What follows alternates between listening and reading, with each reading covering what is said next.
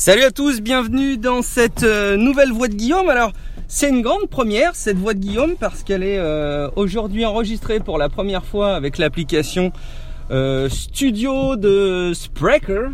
Donc oui, vous l'aurez compris peut-être, pour ceux qui suivent les coulisses techniques, je ne passe plus par Opinion, l'app Opinion dont on a déjà parlé à maintes reprises et qui, il faut le reconnaître, a été... Oula Pardon le, le désembuage, euh, qui, il faut le reconnaître, a été euh, un vecteur, je pense, de popularisation des formats d'enregistrement de podcasts par euh, smartphone, parce que, ben voilà, c'était gratuit.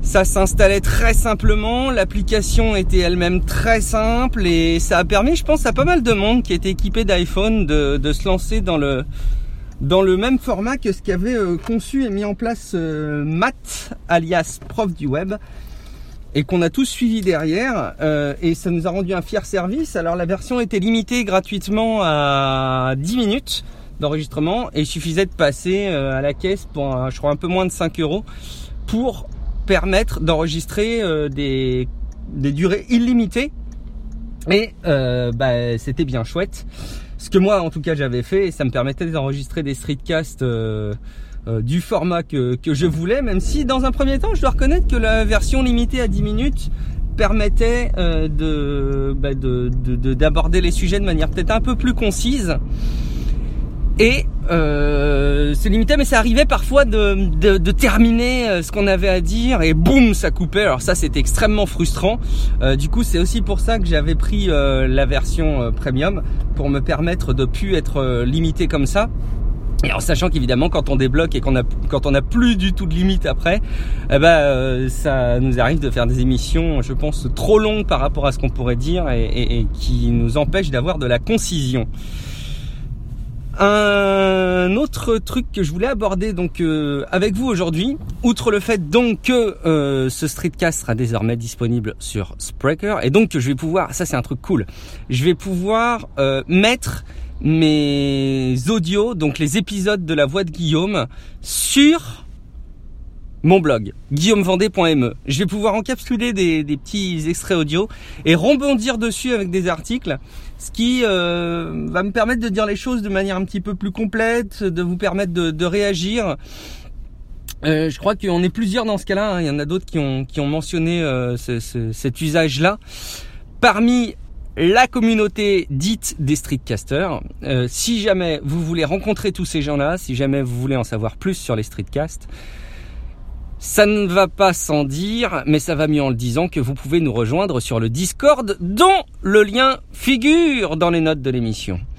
Je voulais parler de euh, YouTube et plus précisément de YouTube Kids.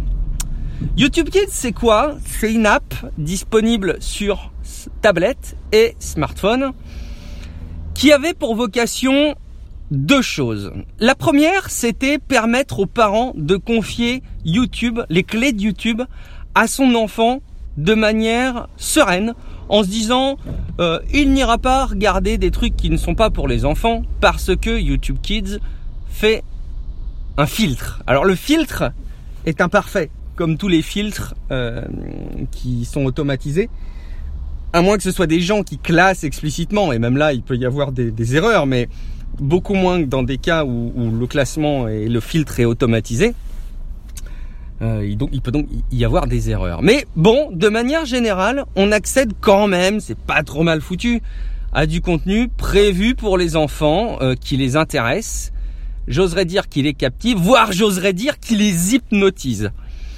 YouTube Kids, c'était pratique pour ça. Et la deuxième chose, moi j'y voyais aussi un intérêt, hein, c'était que euh, bah, on pouvait installer ça sur les appareils utilisés par les parents.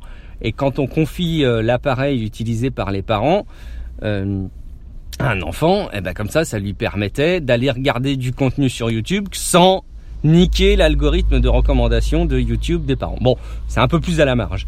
Moi, j'avais de toute façon écarté ce, ce problème-là en réservant un un, un IO, un IO, un iPad obsolète euh, à mon fils, c'est-à-dire que mon fils n'utilise pas euh, nos produits. Euh, de manière générale, il n'utilise jamais nos appareils mobiles.